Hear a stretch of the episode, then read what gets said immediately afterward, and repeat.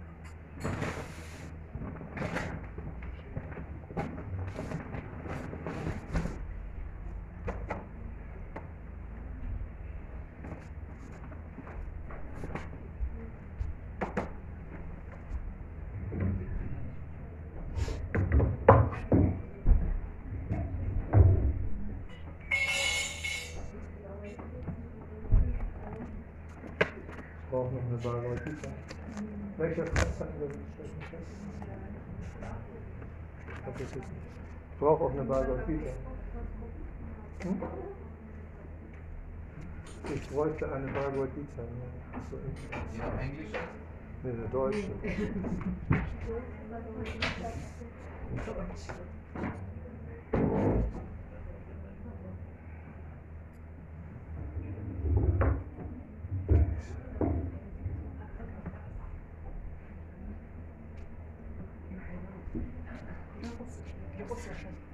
Eine russische? Welcher Vers?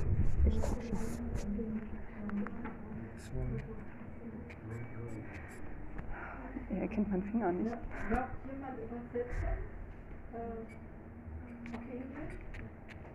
Someone needs translation? We, we, do, we do some translation for those who don't speak German.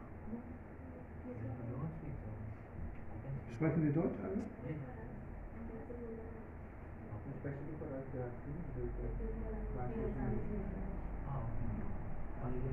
Ja, wir, wir beide sprechen Deutsch, aber äh, Die beiden nicht. Nee, dann machen wir eine Übersetzung für euch. ja, ja, aber, aber können wir verstehen. Auf Deutsch ist okay, können wir verstehen. Alles verstehen? Ja. alles. Du auch? Deutsche Sprache? Ich? Englisch? Ja, ja, ich spreche Deutsch. Alles gut. Danke. Das ist Englisch. Bhagavad Gita 2, Vers 18. Okay, okay.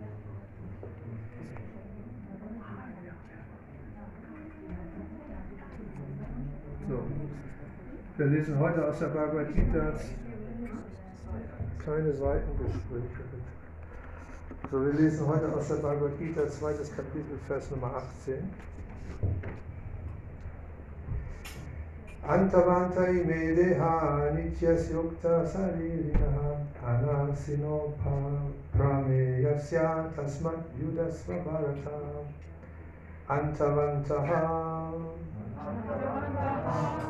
vergänglich Ime all diese Deha. Materiellen Körper Nityasya ewig bestehend. Uksaha es heißt Saririnaha der verkörperten Seele. Anasina. Kann niemals zerstört werden Aprameyasya unmessbar. Tasmat. Deshalb Yudasva Kämpfe Bharata O Nachkomme Bharatas. Übersetzung, den materiellen Körper des unzerstörbaren, unmessbaren und ewigen Lebewesens ist mit Sicherheit bestimmt zu sterben, ist es bestimmt mit Sicherheit zu sterben, deshalb kämpfe, o Nachkomme Bharatas. Erläuterung von des Divine Grace A.C. Bhaktivedanta Swami Prabhupada. Der materielle Körper ist von Natur aus vergänglich. Er mag sogleich vergehen oder erst nach 100 Jahren. Es ist nur eine Frage der Zeit. Es gibt keine Möglichkeit, ihn unbegrenzt lange am Leben zu erhalten. Die spirituelle Seele aber ist so winzig, dass sie von keinem Feind gesehen, geschweige denn getötet werden kann. Wie im vorherigen Vers erwähnt wurde, ist sie so klein, dass niemand auch nur eine Vorstellung hat, wie man ihre Dimension messen kann. In keinem Fall gibt es also Grund zu klagen, denn das Lebewesen, wie es ist, kann nicht getötet werden. Und der materielle Körper kann nicht über eine bestimmte Zeitspanne hinaus erhalten werden und auch nicht ewig beschützt werden. Weil das winzige Partikel des spirituellen Ganzen dem materiellen Körper gemäß seinen Tätigkeiten annimmt, sollte man sich während seines Lebens an die religiösen Grundsätze halten. In den Vedanta Sutras wird das Lebewesen als Licht beschrieben, da es ein Bestandteil des höchsten Lichts ist. So wie das Sonnenlicht das gesamte Universum erhält, so erhält das Licht der Seele den materiellen Körper. Sobald die spirituelle Seele den materiellen Körper verlassen hat, beginnt der Körper zu zerfallen. Daher ist es die spirituelle Seele, die den Körper erhält. Der Körper selbst ist unwichtig. Arjuna wurde angewiesen zu kämpfen und nicht aus materiellen, körperlichen Erwägungen die religiösen Grundsätze zu opfern.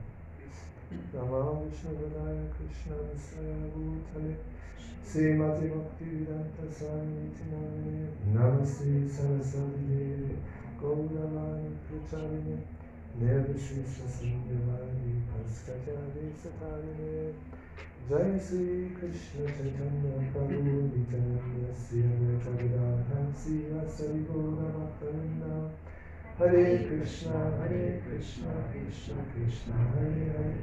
Hare Rama Hare Rama Rama. Rama Hare Hare Antavanta ime deha nityas yukta saririna anasino prameyasya tasmad yuktas bharata dem Materienkörper des unzerstörbaren, unmessbaren und ewigen Lebewesens ist es mit Sicherheit bestimmt zu sterben. Deshalb kämpfe, o Nachkomme Bharatas. So, wir haben heute einen Tag, wo wir einen besonderen äh, äh, Feiertag nachfeiern, der am Montag letztes Jahr, letzte Woche war, nicht letztes Jahr, letzte Woche. Und dieser Tag ist der Erscheinungstag von Nityananda. Wir haben dort dieses wunderschöne Bild mit dem tollen Rahmen, das ist Nityananda. Wir haben auf dem Altar von uns aus gesehen links, wo die zwei Bildgestalten stehen, Nityananda und Chaitanya. Auf der linken Seite von uns gesehen ist Nityananda und auf dem rechten ist es auch die linke Bildgestalt, die Nityananda ist. Nityananda heißt ewig voller Glückseligkeit. Und Chaitanya und Nityananda sind vor ungefähr 500 Jahren in Indien äh, tätig gewesen und haben das Krishna-Bewusstsein verbreitet, hauptsächlich in Bengalen, und haben dieses Mantra Hare Krishna, Hare Krishna, Krishna Krishna, Hare. Hare, Hare Rama, Hare Rama, Rama Rama, Hare Hare. Verbreitet und haben vorausgesagt, dass diese Bewegung für Krishna-Bewusstsein in der ganzen Welt sich verbreiten wird. Und zu der Zeit gab es keine, es wurde gerade die Druckerpresse entwickelt, von Gutenberg an demselben Zeitpunkt, aber nicht in Indien. Aber es wurde eben diese modernen Dinge, die wir heutzutage für selbstverständlich halten, gab es zu der Zeit eben nicht. Aber die Universalität dieses Krishna-Bewusstseins wurde von Chaitanya Mahaprabhu hervorgehoben und Nityananda. Und sie haben verstanden, dass es nicht nur auf Indien, an Indien funktioniert, sondern es ist ein universales Prinzip, das in der ganzen Welt für alle Lebewesen, inklusive der Tiere und Pflanzen und der menschlichen Wesen anwendbar ist und praktiziert werden kann das ist nicht eine, eine äh, Religion, die nur für die Inder reserviert ist, was viele Inder zu der Zeit gedacht, gedacht haben, insbesondere die brahminische Kaste, ähm, die dann gesagt haben, die heiligen Namen dürfen nicht den, vor die Schweine, Perlen vor die Schweine werden. Ne? Das ist, wenn wir Perlen haben und da kommt ein Schweinestall und wir denken, wir tun dem Schwein was Gutes und schmeißen die Perlen vor die Schweine. Und die Schweine matschen das in den und können da nichts mehr anfangen. So, so haben die gedacht, dass die westlichen Menschen mit diesem spirituellen Wissen nichts anfangen können. Und selbst in Indien vor 500 Jahren hat Chaitanya Mahaprabhu und Nityananda dieses Krishna-Bewusstsein verbreitet und haben auch die Bemühungen gemacht, das die, unter die Menschen zu bringen und sie zu animieren, diesen Mahamantra zu chanten, ein religiöses Leben zu praktizieren. Und äh, zu der Zeit war das selbst schwierig äh, zu praktizieren, weil die Menschen eben auch auf ihre starren brahminischen Varnashram Dharma und Kastensystem sehr stark verankert waren. So, so für ähm, ungefähr 1965 ist unser spiritueller Meister, A.C. Bhaktivedanta Swami Prabhupada, in den Westen gekommen und hat dieses Krishna-Bewusstsein hier verbreitet. Und ähm, er selber hat äh, auch ein Jahr gebraucht, um den, einen Fuß zu fassen, sozusagen, den Fuß in die Tür zu kriegen, wenn man so im saloppen Deutsch sagen würde.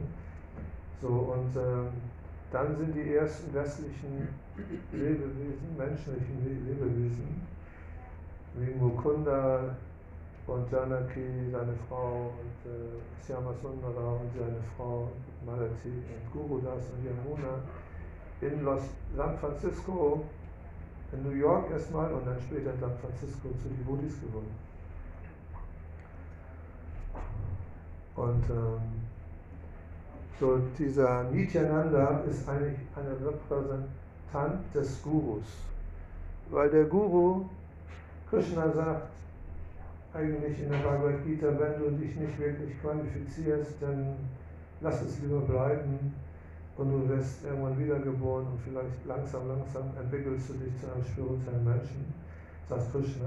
Ne? So Krishna hat nicht diese, diese Barmherzigkeit in dem Sinne, aber die, der, der, der Schüler, also wir als, als Devotees oder der Guru als solches auch und Radharani, Radha, und Krishna und Radharani, die sind einfach sehr barmherzig und versuchen dieses Krishna-Bewusstsein jemanden zu präsentieren. Bitte, bitte, bitte. Ne, sagt, fallen den mit einem Stroh zwischen den Zähnen vor die Füße und sagen, bitte, bitte, chante die heiligen Namen des Herrn Krishna, Hare Krishna, Hare Rama. Mach das. Und, äh, und, äh, und die sagen, nein, lass mich in Ruhe, ich will das nicht. Lass mich in Ruhe, was willst du von mir? Ich verstehe das nicht. Was ist das überhaupt, dieses Krishna-Bewusstsein? Das ist, eine, ein, ein, es ist ein Geheimnis und das heißt, der Guru Nityananda ist in der Lage, uns dazu zu bringen, dieses, dieses Verständnis zu bekommen. Also das heißt, der Guru zwingt uns die Augen zu öffnen mit dem Verstand der Erkenntnis. Er sagt, da musst du hingucken, so ist es, so funktioniert es. Und das heißt sogar, auch wenn du das nur liest, was da steht in der Bhagavad Gita, es ist meistens so, dass du es nicht verstehst, weil du liest es nur mit deinem konzern bedingt, bedingten Bewusstsein, wie materialistisches Bewusstsein. Und du kannst es nicht, du kannst nicht in die Tiefe eindringen, in diese spirituelles Wissen, weil du keine Erfahrung hast davon. So, ich hatte mh, eigentlich ein Thema heute, das Thema war Blick in die Ewigkeit. Also das war das Thema. Und dann habe ich später realisiert, dass Nityanandas Erscheinungstag ist eine Woche vorher und dass ich auch darüber sprechen muss. So, ich wollte das eine nicht kippen und das andere auch nicht kippen. So, deswegen wollte ich da eine Verbindung herstellen. So, ich habe, das ist ein Buch Blick in die Ewigkeit von Dr. Med Eben Alexander, ein, ein Arzt der Nervenchirurgie, der eine Nahtoderfahrung gemacht hat. Das heißt, dieser Arzt, äh, obwohl er anderen Leuten im Gehirn operiert, wurde selber mit einem Bacteria meningitis, heißt es, Bacteria meningitis befallen. Das heißt, Meningitis ist eine Gehirnhautentzündung und es wurde verursacht durch Bakterien, die in sein Gehirn eingedrungen sind. Und er selber als Facharzt meinte, das ist eigentlich total unnormal, dass die Bakterien da reindringen in sein Gehirn, weil das eigentlich zu ist. Man hat Gehirnhautentzündung, das kann man, aber diese Bakterien im Gehirn sind noch viel schlimmer und führen normalerweise zum Tod, äh, weil das Gehirn zerstört wird. Und 90% Gehirn, von 90% der Leute sterben. Und er wurde davon befallen, ist dann in ein Koma gefallen äh, und wurde ins Krankenhaus eingeliefert. Neun Tage war in einem Koma und äh, die Ärzte haben ihm nur noch ganz wenige Prozent Überlebenschancen gegeben. Ähm, seine, seine Familie war da, hat ihn besucht und äh, Es war ein, ein, ein sein, sein Sohn hat ihn einmal besucht, er hatte so eine Kappe über seine Augen, hat die so hoch gemacht und dann waren seine, ein Auge guckte da, ein Auge guckte da. Also seine, seine, das hieß, seine Arme rollten sich ein wie getrocknete Blätter einer Pflanze, die stirbt von Trockenheit. So rollten sich seine Gliedmaßen ein. Sein Gehirn wurde langsam zerfressen. Diese Cortex-Schichten wurden aufgefressen von den Bakterien. Und eigentlich war, war am Sterben. So, und seine, seine eigene Erfahrung war, dass er sich in diesem Zustand von seinem Körper losgelöst hat. Und er ist in einen Zustand gekommen, die man Nahtoderfahrung bezeichnet. Nahtoderfahrung ist äh, Leute, die eine, eine durch schwere Unfälle, durch Krankenhausoperationen, durch alle möglichen Dinge, eine, eine, los, die lösen sich von ihrem Körper und schweben mit ihrem Astralkörper über unter der Decke, oft, beschrieben, und beobachten sich, wie sie unten liegen.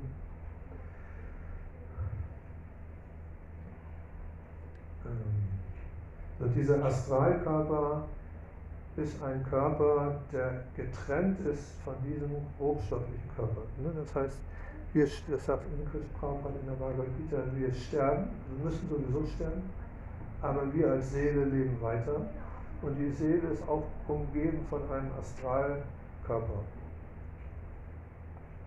Das ist ein kleiner Witz dazwischen.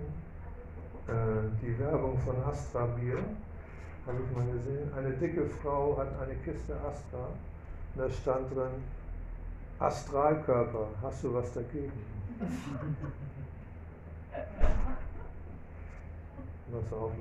So, da gibt ein, es gibt einen Astralkörper. Und dieser Astralkörper ist getrennt von dem grobstofflichen Körper. Und seine, seine spätere Wahrnehmung war eben, oder Erkenntnis von ihm als, als Mediziner, weil die Mediziner glauben, dass das Bewusstsein hängt vom Gehirn ab.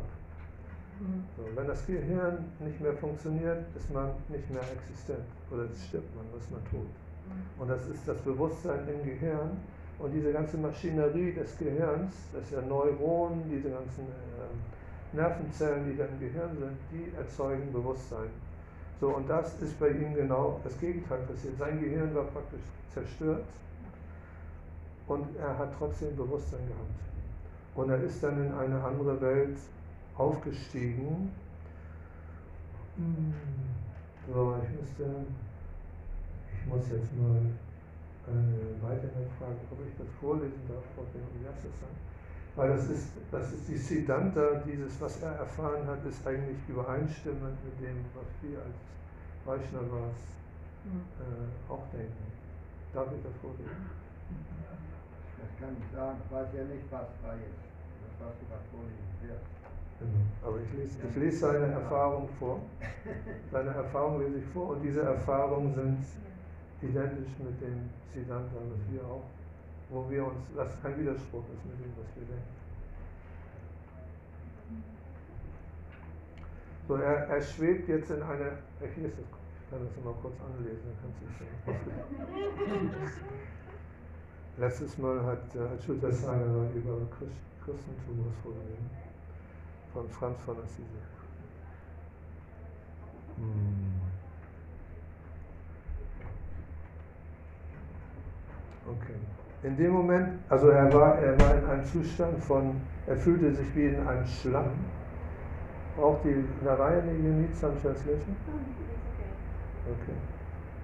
Also er fühlte sich, wie als würde er in einem Schlammbad sein und er hörte aus der Entfernung ein Geräusch wie ein Pochen von einem Schlaghammer. Und das konnte, das ist sein Herz wohl gewesen. Er war in diesem Schlamm drin, in seinem Körper als diesem Schlamm. Und dann plötzlich kam er da raus. In dem Moment, in dem ich begriffen hatte, begann ich mich nach oben zu bewegen, schnell. Es gab ein zischendes Geräusch und in Windeseile sauchte sauste ich durch die Öffnung eines Tunnels und fand mich in einer völlig neuen Welt wieder. Es war die einzigartigste schöne Welt, die ich je gesehen hatte. Großartig, lebendig, ekstatisch, atemberaubend. Ich könnte ein Adjektiv nach dem anderen reihen, um, das zu, um zu beschreiben, wie diese Welt aussah und sich anfühlte, aber alle Worte greifen zu kurz. Ich fühlte mich, als würde ich geboren, nicht wiedergeboren oder neugeboren, einfach nur geboren. Unter mir lag eine Landschaft, sie war grün, üppig und äh, erdähnlich. Es war die Erde, aber gleichzeitig auch nicht. Es war etwa so, als würden sie mit ihren Eltern an einen Ort zurückkehren, wo sie als ganz kleines Kind ein paar Jahre verbracht hatten.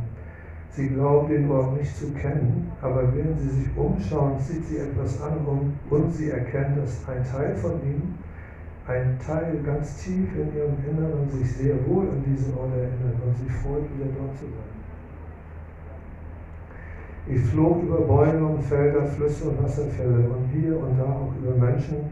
Kinder waren darunter, sie lachten und spielten.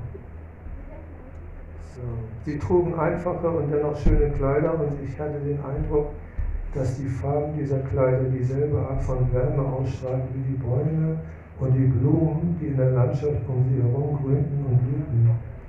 Eine unglaublich schöne Traumwelt. Nur, dass es sich nicht um einen Traum handelte, obwohl ich nicht wusste, wo ich mich befand und noch nicht einmal, was ich war, bestand für mich an einer Sache kein Zweifel. Der Ort, an dem ich mich plötzlich wiederfand, war vollkommen real. Also er war praktisch, hatte seinen Körper verlassen, schwebte nicht unter der Decke, sondern er war schon, er schwebte weiter in einer anderen Dimension. Ich weiß nicht genau, wie lange ich so flog. Die Zeit an diesem Ort war anders als die einfache lineare Zeit, die wir auf der Erde erleben. Sie ist genauso hoffnungslos schwer zu beschreiben wie jeder andere Aspekt davon. Aber an einem bestimmten Punkt wurde mir klar, dass ich dort oben nicht allein war. Jemand war ganz nah bei mir, eine schöne junge Frau mit hohen Wangenknochen und tiefblauen Augen. Sie trug die gleiche bäuerliche Kleidung wie die Menschen dort unten. Goldbraune Locken umrahmten ihr liebliches Gesicht. Wir schwebten gemeinsam auf einer kompliziert gemusterten Oberfläche in unbeschreiblich strahlenden Farben, den Flügel eines Schmetterlings. Genau genommen waren Millionen von Schmetterlingen überall um uns herum. Gewaltige, flatternde Wellen aus Schmetterlingen tauchten in die Vegetation und kamen wieder zu uns zurück. So.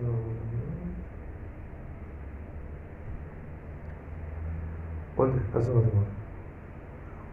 Die Kleidung der Jungfrau war einfach, aber die Farben Puderblau, Indigo und ein zartes, zartes Pfirsichorange hatten die gleiche überwältigende plastische Lebendigkeit wie alles andere, wovon wir umgeben waren. Sie schaute mich an. Und hätten sie diesen Blick nur wenige Momente sehen können, hatte er ihnen das Gefühl gegeben, dass sich ihr ganzes Leben bis zu diesem Zeitpunkt gelohnt hat wie immer es bisher auch gelaufen sein mag. Es war kein romantischer Blick, es war kein freundlicher Blick. Es war ein Blick, der irgendwo über all das hinausging, über all die verschiedenen Arten von Liebe, die wir hier auf der Erde kennen. Es war etwas Höheres, das all die anderen Arten von Liebe in sich trug und gleichzeitig echter und reiner war als all die anderen zusammen. Ohne auch nur ein Wort zu sagen, sprach sie zu mir also telepathisch. Die Botschaft ging durch mich hindurch wie ein Wind und ich verstand sofort, dass sie wahr war. Ich wusste, dass es auf dieselbe Weise, wie ich wusste, dass die Welt um uns herum real war. Keine Fantasie, nichts Flüchtiges und Substanzloses. Die Botschaft bestand aus drei Teilen und wenn ich sie in eine irdische Sprache übersetzen müsste, würde ich sagen, dass sie in etwa so lauteten. Du wirst für immer zutiefst geliebt und geschätzt. Du hast nichts zu befürchten, du kannst nichts falsch machen. Die Botschaft durchflutete mich mit einem gewaltigen, verrückten Gefühl der Erleichterung. Es war, als würden mir die Regeln für ein Spiel ausgehändigt, das ich mein ganzes Leben lang gespielt hatte, ohne es jemals ganz zu verstehen. Wir werden dir hier viele Dinge zeigen, sagte die junge Frau aber wieder ohne tatsächlich diese Worte zu gebrauchen, sondern indem sie mir ihre Kernbotschaft direkt einflößte. Doch am Ende wirst du zurückkehren. Dazu hatte ich nur eine Frage, wohin zurück? Okay, das ist ein Teil. So, das, äh, das ist eben tatsächlich so hm, eine, eine Erfahrung von diesem, dieser Person und diese Nahtoderfahrung von Leuten, die das erfahren haben, haben alle ähnliche Erfahrungen gemacht. Und das äh, wiederholt sich praktisch alles wieder, dass sie praktisch so diese bedingungslose Liebe erfahren, die dort in dieser anderen Dimension herrscht, die jetzt noch nicht die ewige spirituelle Dimension der reinen Liebe zu Radha und Krishna ist, aber es ist eine Zwischenebene zwischen den Leben, wo die Lebewesen schon so eine Wahrnehmung haben von, von äh, einer höheren Dimension. Er beschreibt dann später, dass er dann von, dieser, von diesem Wesen höher geführt wird und dann mit Gott spricht.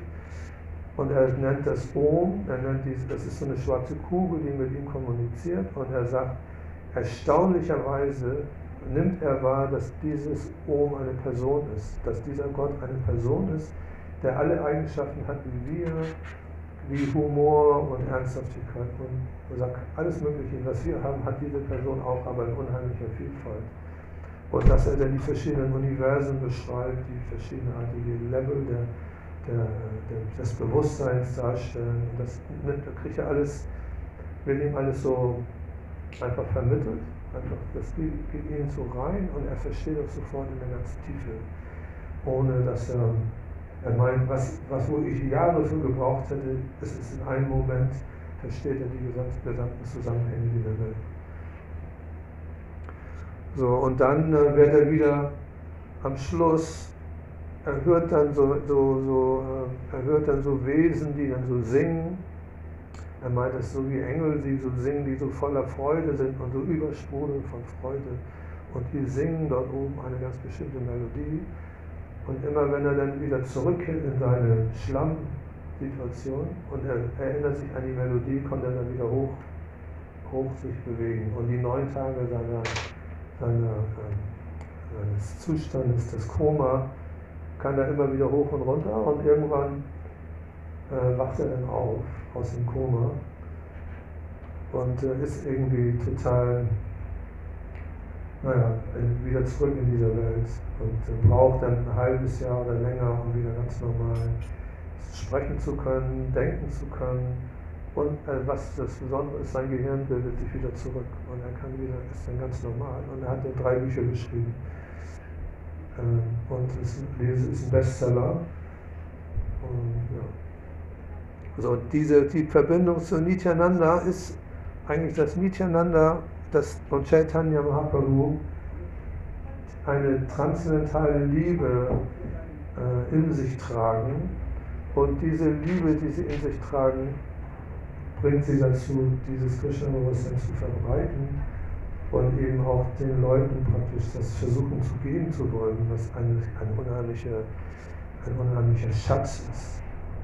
Wir haben jetzt hier kurz einen Einblick in die, einen Blick in die Ewigkeit und Blick in die ewige transzendentale Ewigkeit, die noch höher liegt, als was der junge Mann hier erfahren hat, sondern es geht praktisch um eine ewige Welt, in der Gott residiert und wo, wo man eine Beziehung zu Gott haben kann. Und diese Beziehung ist dann noch viel tiefer mit der Liebe verbunden als, als, als äh, als er, er das erfahren hat. Und ähm, Chaitanya Mahaprabhu Nityananda heißt es, sind herausgegangen und haben dieses Warenhaus der Liebe zu Gott aufgebrochen und haben es verteilt an alle möglichen Leute. Und die hatten, die waren eben Bhakti-Mystiker, die konnten praktisch andere Lebewesen durch ihre Gegenwart zu dazu zu bringen, diese Liebe zu Gott zu erfahren.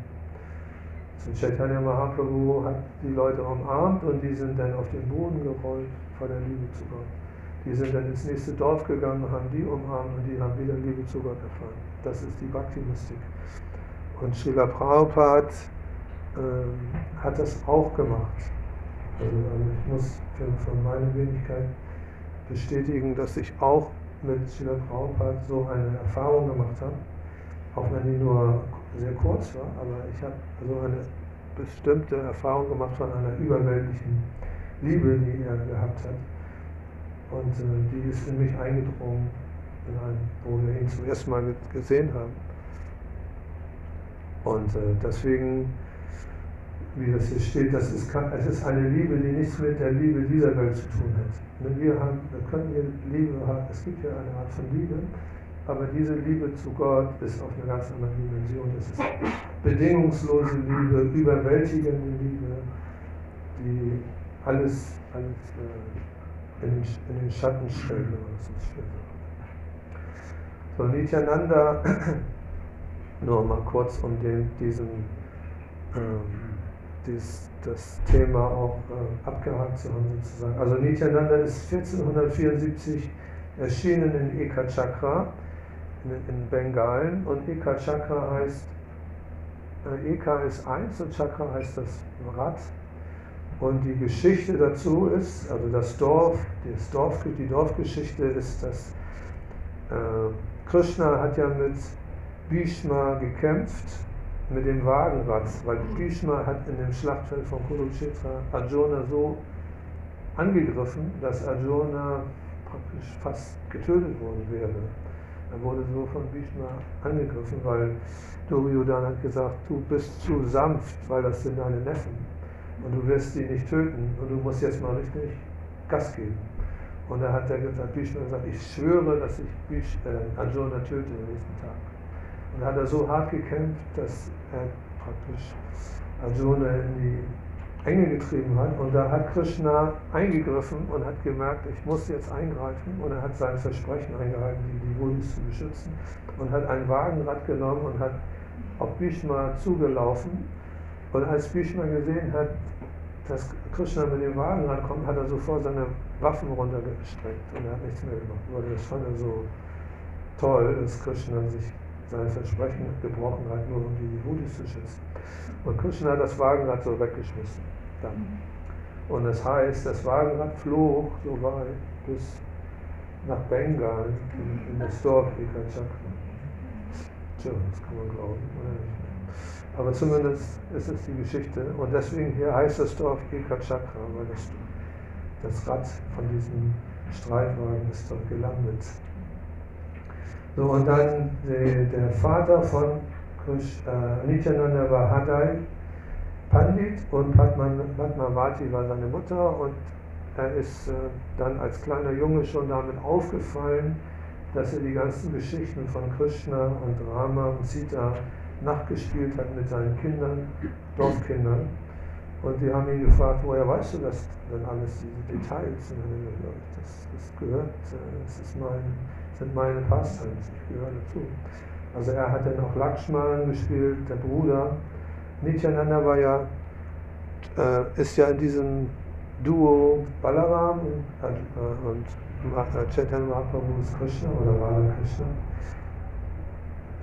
So, dann äh, ja, war er dann später, sein, sein Vater hatte eine, ein Sannyasi, einen fahrenden Sannyasi bei sich zu Hause untergebracht. Und dieser erfahrene Sannyasi hat einen Wunsch gehabt und er hat der, der Vater von Nityananda gesagt, okay, was immer du für einen Wunsch hast, ich werde dir diesen Wunsch erfüllen. Ne, das habe ich dir das Wort gegeben, ne, mitgeschnitten. Und da hat äh, er gesagt, okay, ich möchte deinen Sohn mitnehmen, ich brauche jemanden, der mich unterstützt bei meiner Pilgerreise. Und dann musste er sein Miteinander mitgeben. Und äh, schweren Herzens, gebrochenem Herzen ist er dann gestorben, auch danach. Und Nityananda ist dann mitgegangen mit dem, der ist der Lakshmi Tirtha, Lakshmi Pati Tirtha, 20 Jahre mit ihm durch Indien gereist und hat die ganzen heiligen Orte besucht. Wurde von ihm dann auch eingeweiht, hat dann auf den, auf den Reisen den Madhavendra Puri kennengelernt. Das war auch ein Schüler von diesem Lakshmi Pratiteta. Und Madhavendra Puri hatte auch diesen Zustand der Liebe zu Gott erreicht. Und Ishvara Puri, der spirituelle Meister von Chaitanya Mahaprabhu später, war auch Schüler von den Lakshmi Pratiteta. So, und die haben sich dann äh, getroffen, auf, das hieß zufällig, aber es gibt ja keinen Zufall.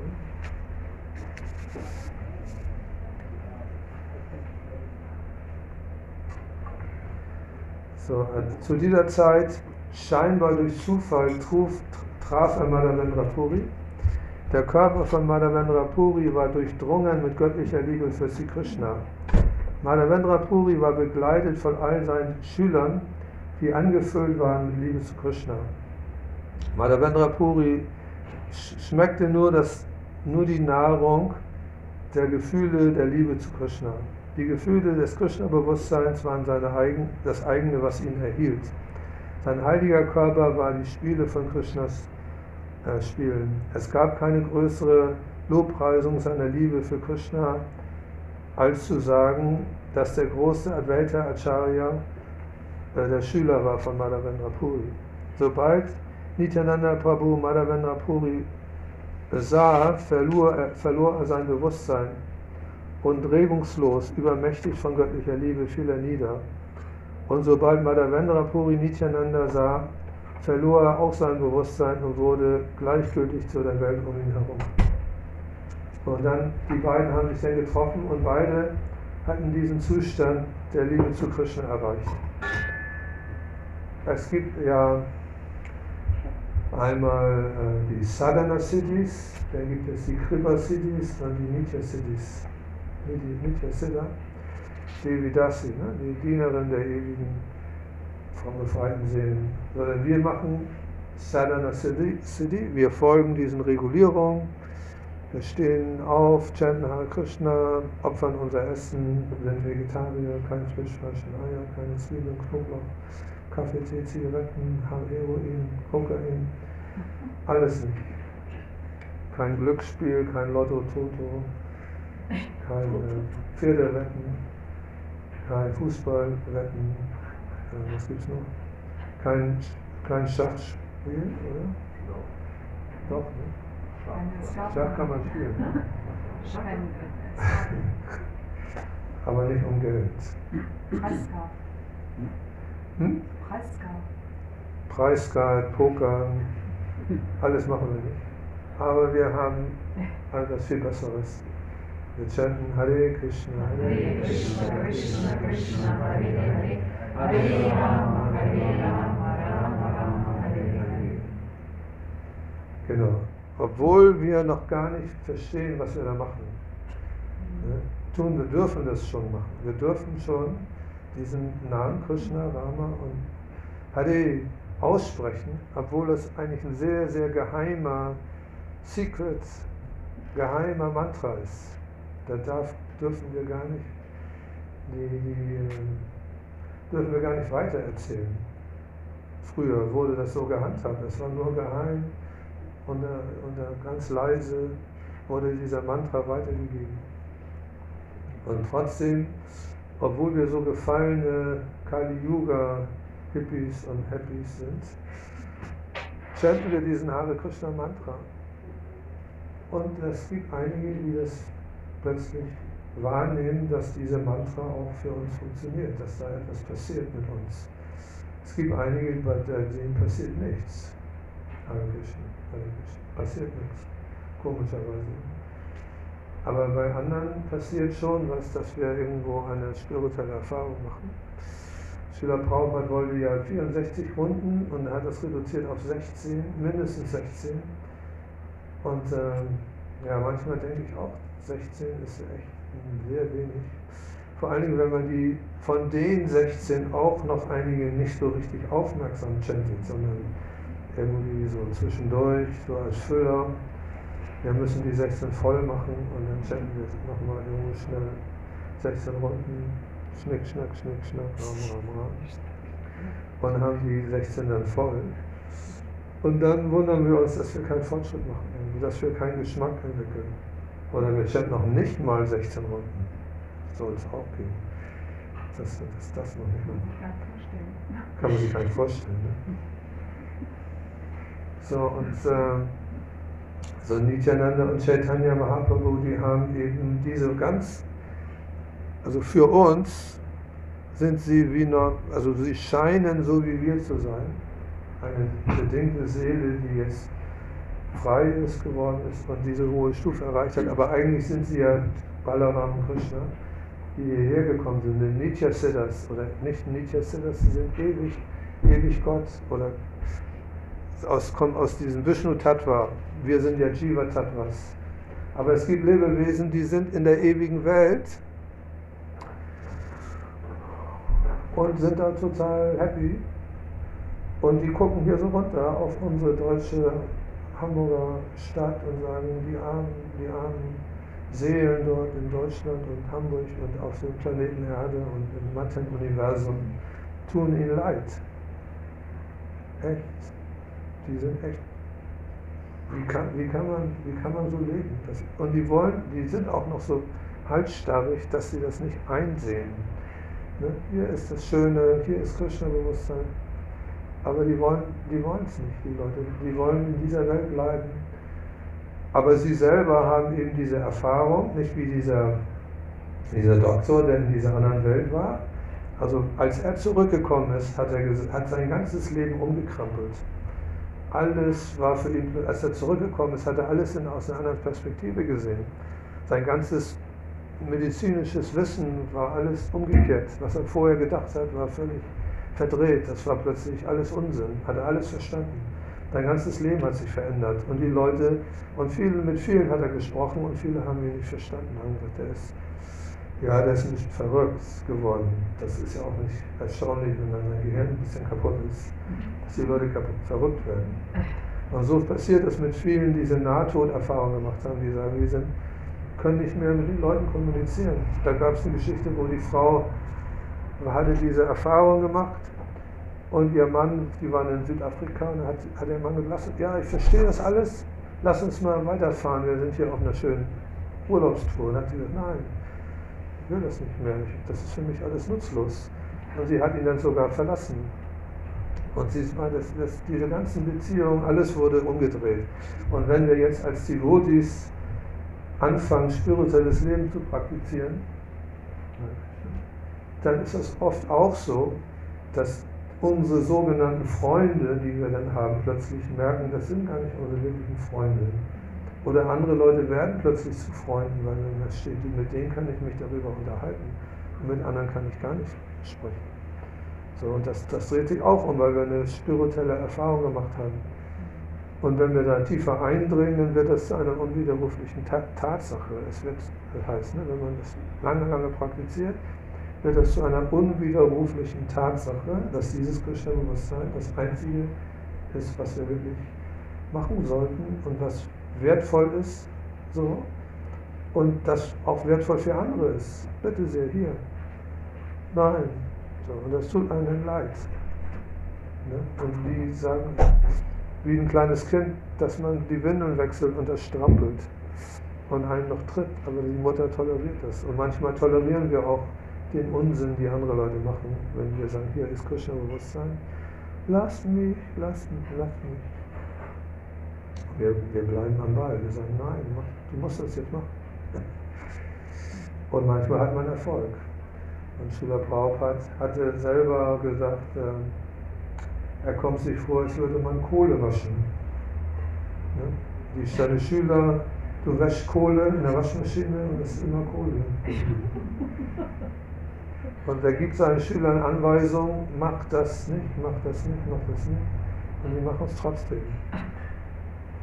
Und er hat das Gefühl gehabt, er wäscht Kohle. Also er hat, er hat, das gibt dieses, wo er singt, ne, Hari Harai, Namakish, fängt an zu weinen. Weil es einfach, es war sehr schwierig mit den ganzen Schülern und die sind dann, die musste er aus dem absoluten Unbewussten rausholen, aus diesen ganzen Illusionen und hat viele Risiken eingegangen. Er hat die eingeweiht, hat den Sanyas gegeben und hat ihnen vertraut und die haben das dann plötzlich doch nicht gemacht und dann wiederum Probleme über Probleme gegeben, aber er hat nicht verzagt und hat immer weitergemacht. Und jetzt sehen wir hier das Resultat, dass einige sind übrig geblieben von den Schülern von Prabhupada. Aber selbst, ja gut, aber selbst diejenigen, die übrig bleiben, weiß man auch nicht, ob sie es bis zum Ende ihres Lebens dann machen. Aber es gibt ja neue Nachwuchs, Nachwuchs-Spiritualisten und die wie ihr, wie ihr und jeder Bemühung auf diesem Pfad ist nicht umsonst. Ne? Auch wenn man das nicht geschafft hat, bis zum Ende macht man im nächsten Leben weiter. Also da gibt es keinen Verlust und keine Minderung auf diesem Pfad. So, und dann hat eben Nityananda die ganz besondere Geschichte, die wir ja auch alle bestimmt kennen, dass Nityananda und Adve, äh, Haridas Thakur sind durch Navadvip gegangen und haben überall versucht, Krishna-Bewusstsein zu verbreiten. Und da war dann so ein Duo, Jagai und Madai, die waren so Frauen, Vergewaltiger, Alkoholiker, Fleischesser, also alles, ganze Programm. Und die haben dann gesagt, okay, Nityananda sagte, wenn wir die zu Devotis machen, dann wird die Aufmerksamkeit sehr groß sein für uns. Und Chaitanya Mahaprabhu wird dann, seine Bewegung wird sehr stark werden, wenn wir, wenn wir die, die tiefsten der gefallen sind. So, und dann hat Nityananda zu den einen gesagt, chantle die heiligen Namen Krishnas. Und der hat dann so, was, bist du verrückt? Die waren da betrunken, hat dann eine, eine Scherbe genommen und hat die Nityananda am Kopf geschmissen. Und dann äh, mussten die weglaufen auch. Und Haridas Thakur war ja schon ein bisschen älter und dann hat er also gesagt, Nityananda ist immer so verrückt, macht so verrückte Sachen, jetzt kommen, kriegen wir von denen noch, werden wir von denen noch verprügelt oder getötet. Und dann hat, äh, ja, nee, das war das, Entschuldigung, ich habe die Geschichte. Also zuerst haben sie sie gefragt, dann sind sie hinter denen hergelaufen und wollten die verprügeln. Dann sind sie nochmal gegangen und dann hat der eine denen die Scherbe geworfen. Und dann ist das Blut geflossen. Und dann hat Chaitanya Mahaprabhu das mitbekommen und ist hingegangen und wollte die äh, töten mit seinem Feuerrad. Und da hat Nityananda gesagt, du darfst die nicht töten, das ist doch unsere Aufgabe in diesem Kali Yuga, dass wir jeden zum Devoti machen und nicht die Dämonen töten. Und da hat ein, Jagai und Madai, einer von den beiden, hat dann plötzlich eine, eine Läuterung erfahren und hat er verstanden und hat zu seinem Bruder gesagt, Prabhu, nicht Prabhu, äh, du musst, du musst, du musst dich tatsächlich jetzt entschuldigen und dich verbeugen und das äh, müssen wir wieder gut machen. Das war echt nicht gut, was wir da gemacht haben. Und die haben dann eine Läuterung erfahren und sie haben, Chaitanya Mahaprabhu hat gesagt, okay, wenn ihr jetzt euch läutern wollt, werde ich euch verzeihen, aber nur unter der Bedingung, dass ihr niemals mehr rückfällig werdet in eurem praktischen Krishna-Bewusstsein. Und das haben die dann auch tatsächlich gemacht. Und daraufhin wurden die dann zu Devotis und äh, der Effekt war tatsächlich so, dass Jagai und Majai wurden zu Devotis und alle Einwohner von Navadvip haben dann die Power gesehen von Nityananda und Chaitanya. Das ist eine der wichtigsten Geschichten über Nityananda. Dann hat Nityananda, heißt das, am Ende seines Lebens, also er hatte zwei, er, er war ein Avaduta, war ein bisschen jenseits der Regeln. Er hat äh, nicht alles so genau nach den Regeln gemacht. Er hatte so ein bisschen verrückte Sachen gemacht. Will ich jetzt nicht drauf eingehen, aber es, er hieß, es war Avaduta. Avaduta heißt, man kann, er macht alles, alles Mögliche. Er befindet sich jenseits der Regeln. Und er hat dann äh, geheiratet, ein Geschwisterpaar, also zwei Frauen, Janavi und Vasuda. Und von Janavi hatte er einen Sohn,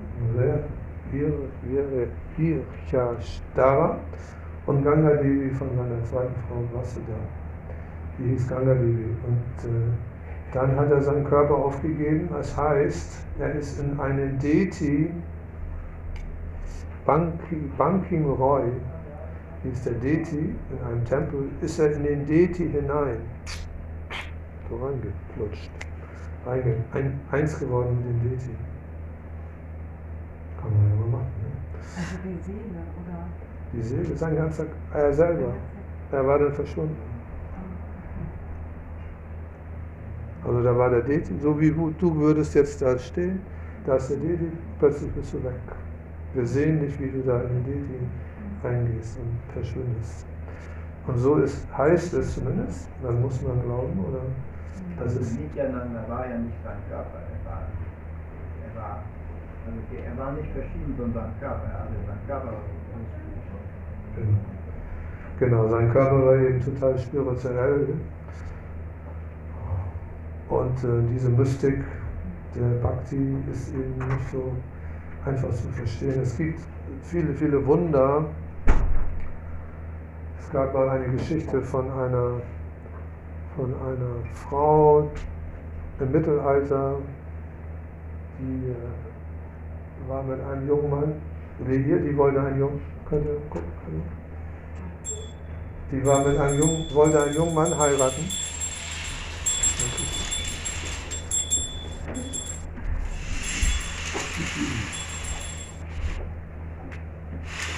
Und das, zu der Zeit war es Tradition, dass der Herrscher oder der Herrscher dieses, des, des Landes die erste Nacht mit dieser Frau verbringen darf. Ähm, so, das war so Regel. Also der, das war so eine Art Adeliger, der durfte die erste Nacht mit dieser Frau, dann durfte er den, durfte sie den Mann heiraten. Und der junge Mann hat dann gesagt, nee, das machen wir nicht. Habe ich was dagegen. Und dieser Adlige hat dann den jungen Mann auf dem Pferd verfolgt und ihn getötet. Und hat es aber hinterher abgestritten, dass er das gemacht hat. Und dann gab es einen Gerichtsprozess und da hat die, äh, hat die Frau hat ihn vor Gericht gebracht. Du hast meinen Mann getötet. Und er sagt, nein, habe ich nicht. So, und das war nicht zu beweisen, weil da keiner da war. Da hat es keiner es gesehen. Und da hat die Frau ihn verflucht. Wenn du stirbst, wirst du dein, wird dein Körper nicht zerfallen. Du wirst in deinem, diesem Körper un, un, also bleiben, wenn, wenn du das getan hast. Das wird der Beweis sein, dass du gelogen hast. Wird dein Körper unversehrt in dem Sarg liegen und du wirst nicht so zerfallen. Sondern sie hat ihn verflucht. Und tatsächlich ist dieser, hat er dann tatsächlich seinen Körper aufgegeben und ist unversehrt in diesem Sarg gelegen, in so einem Glassarg, bis in die heutige Zeit. So, das heißt, es gibt solche Wunder. Wo ist das ist aus dem Mittelalter eine Geschichte aus Europa. Europa. Und ähm, es gibt auch so eine heilige christliche Nonne, die auch in so einem Sarg liegt und auch nicht verfällt. Das ist jetzt nur so, ein, ein, so eine mystische Geschichte, aber Nityananda ist noch eine Nummer weiter, weil die solche Lebewesen wie Nityananda sind eben auf einer ganz anderen Dimension. Und das äh, übersteigt unser Denken, genauso wie die Astralwelt unser Denken übersteigt. So, aber wir, als Devotees, das war so meine Intention, hat mich das so ein bisschen bereichert, weil ich plötzlich dann das in, Verhält in Verbindung mit Krishna-Bewusstsein plötzlich so eine neue, hat mich das plötzlich aus einem anderen Licht alles gesehen. Und dann wurde das plötzlich ganz lebendig. Und ich habe dann, das hat mich sehr inspiriert, also hat mich irgendwo unheimlich inspiriert, das äh, mit dem Krishna-Bewusstsein zu verbinden und dann, ja, ich weiß. Und dann äh, wollte, deswegen habe ich das hier nur reingenommen. Okay. Eine kurze Frage. Wir machen jetzt gleich Guru Putsch. Gibt es eine Frage? Komm. Ja. Äh, einem Buch.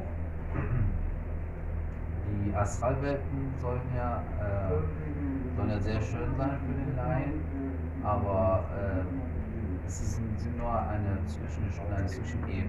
Es ist richtig, Ja. viel weiteres noch Genau. drüber. Ja. Das ist eine Zwischenebene und das ist praktisch wie so eine Art Urlaub.